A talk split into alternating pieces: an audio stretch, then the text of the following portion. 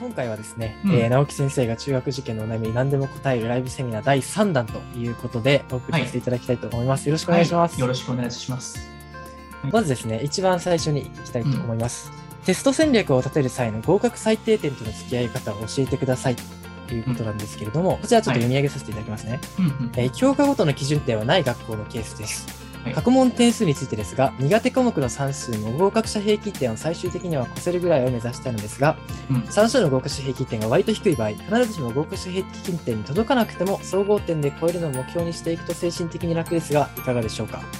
ということで、まあ、この時期、ちょっと近づいてくると、こういうところも気になってくると思うんですけれども、そうですねいかがでしょうか？もうね、今、過去問とかしていけるところだと思うし、私の生徒もこうとかしていってるんですけど、これね、でも、あの、過去問の回数によると思うんですけど、初見でうん。合格者平均点取れたらめちゃくちゃ、それはすごい安心できるそれも有望すですね。はい。はい。それが、これなんか3回、4回解いてギリギリだっていうのはちょっと危険ですよね。ああ、そこはやっぱり危険なんですね。それは1回やったものとかってパターンとか、ある程度分かってる状態でギリギリだっていうことは、実際の本番でもっと取れないですよね。そうですね。確かにある程度傾向がすでに理解できてるはずなのにっていうことですね。そうですよね。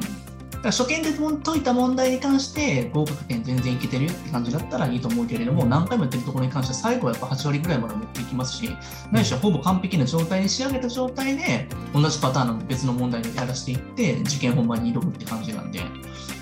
だからなるほそこまでもっと精度を上げていくってところがもう本当に1月、2月の仕事になってくるんで、うん。その辺のところはね、ちゃんとね、理解した方がいいと思いますよね。まあでも実際何回もやっていったら、8割ぐらいできるようになりますからね。うん。やっぱり最初のその自信をつけさせるフェーズと実際に仕上げていって完璧に漏れがなくしていくフェーズではちょっと考え方を分けるべきだっていう。形なんですね。そうですね。まあ逆を言うと、本番直前で、えー、とギリギリのところっていうところは多分志望校にしない方がいいかもしれないですね。うん。うん相性。が悪いってそれはちょっと危ことですよね。険ですね。うんなんか何回やっても解解けないし、理解できないってことでしょ、それって。はい。